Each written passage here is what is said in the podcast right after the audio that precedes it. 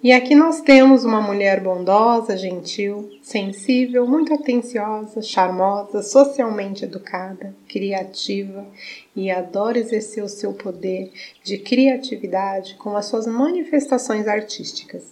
Muitas vezes nós podemos encontrar uma rainha de copa um tanto distante e desligada do mundo físico, deste mundo externo, porque ela sempre está sintonizada com o seu mundo interno, o seu mundo interior, na qual ela consegue acesso muito fácil e é de lá que ela traz todas as suas realizações. O mundo dos sonhos dessa rainha é intenso e ela sempre tenta manifestá-lo. Nem sempre tem êxito, mas ela permanece fiel aos seus propósitos essa é o tipo de mulher que prefere reuniões pequenas, conversas diretas, a se relacionar com grandes grupos e palestras e multidões. É uma mulher muito recatada, interna, uma mulher delicada, muito feminina.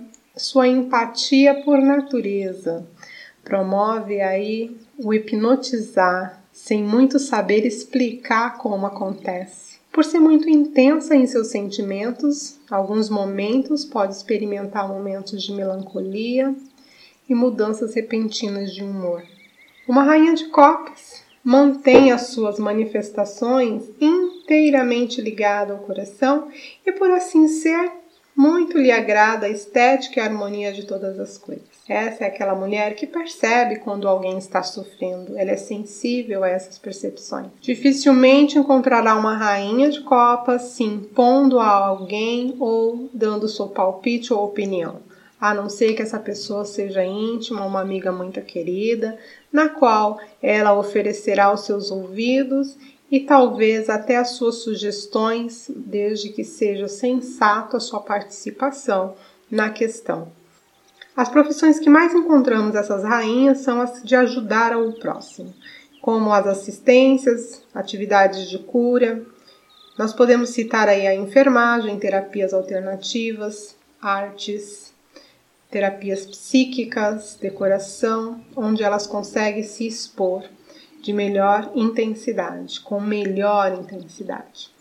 Em questões românticas, essa mulher ela pode se magoar facilmente porque, em virtude da sua natureza sensível, ela experimenta oportunidades nem tão intensa quanto o que ela promove e de fato espera receber. O tempo é o melhor remédio para proteger as emoções dessa rainha, porque aí vem o amadurecimento e aí só então ela começa a compreender que o mundo dos sonhos pode ser manifestado sim da forma que ela deseja, mas desde que ela não se importe com a opinião ou que receber né, a mesma vibração, conforme ela compartilha.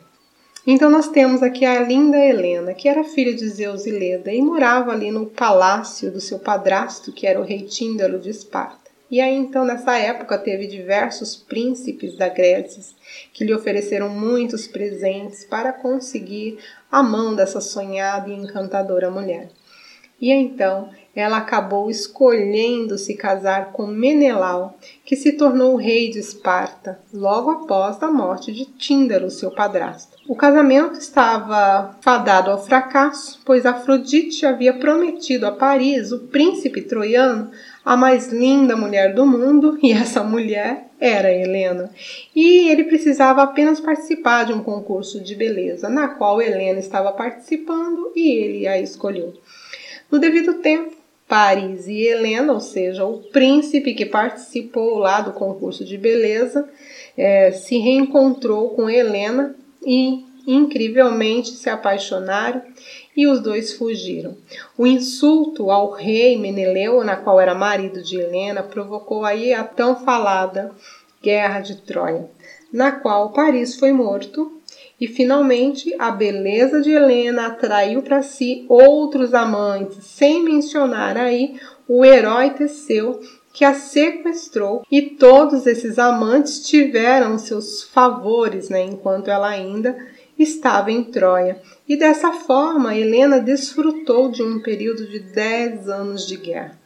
E quando aí os troianos foram derrotados, Menelau, que foi o seu primeiro marido, procurou Helena porque ele havia jurado a matá-la por adultério. Mas, quando a viu, logo se apaixonou novamente por ela e a levou de volta para Esparta. Se ela foi fiel depois desse fato para o resto da vida, a mitologia não revela, mas fala que Helena, como rainha de copas, é mais do que uma imagem da mulher atraente, né? Ela traz aqui o hipnótico poder do mundo feminino, dos sentimentos, do poder mágico e magnético que desafia a perfeição física. E como na lenda inúmeros homens perseguiram Helena, no entanto, ninguém sabe realmente, pela mitologia, o que é que eles almejavam. É, ou que tipo de mulher Helena era, né? O que nós sabemos é que ela parecia água e os homens percebiam no reflexo da profundeza de suas próprias almas o que faltava. E então era como se ela fosse um código, um mistério, motivado aí, na qual motivava os próprios sentimentos secretos. Se ela era uma prostituta ou uma santa, não se define dentro da mitologia. O que se define é a perfeição desta energia feminina que conquista tudo o que deseja. E quando nós olhamos essa vibração por meio da psique, nós podemos considerar uma imagem do inconsciente na qual persegue os seus propósitos secretos. Então, aqui, sem o conhecimento da mente consciente, o que leva o indivíduo a uma crise e conflito é exatamente essa intensa paixão que o destino impõe por meio de um misterioso poder sedutor que aparece do nada, né, refletindo aí em outra pessoa. E para que uma mulher tenha a consciência de que Helena ela está desempenhando o papel, ela precisa observar se ela é a Helena castrada que se mantém presa às tradições femininas, que ainda incorpora o papel da maternidade com conceitos limitados e práticos, ou se essa vibração já está em harmonia e traz aí a oportunidade de encontrar dentro de si mesmo o que incomoda no outro ou se outra mulher a incomoda. A rainha de copa tem duas faces: a que incomoda outra mulher ou a que se incomoda com a outra mulher. Qual é a face que mais te incomoda neste momento? Quais os aspectos que você precisa trabalhar dentro de si para desenvolver harmoniosamente a rainha de copas que habita em você? Se faz necessário a sedução, a beleza harmoniosa que toda mulher possui, a energia cativante e hipnotizante do feminino que atrai o tipo de homem que ela deseja ou até mesmo que ela não deseja. Mas esse que não deseja, ele traz algo que você precisa trabalhar.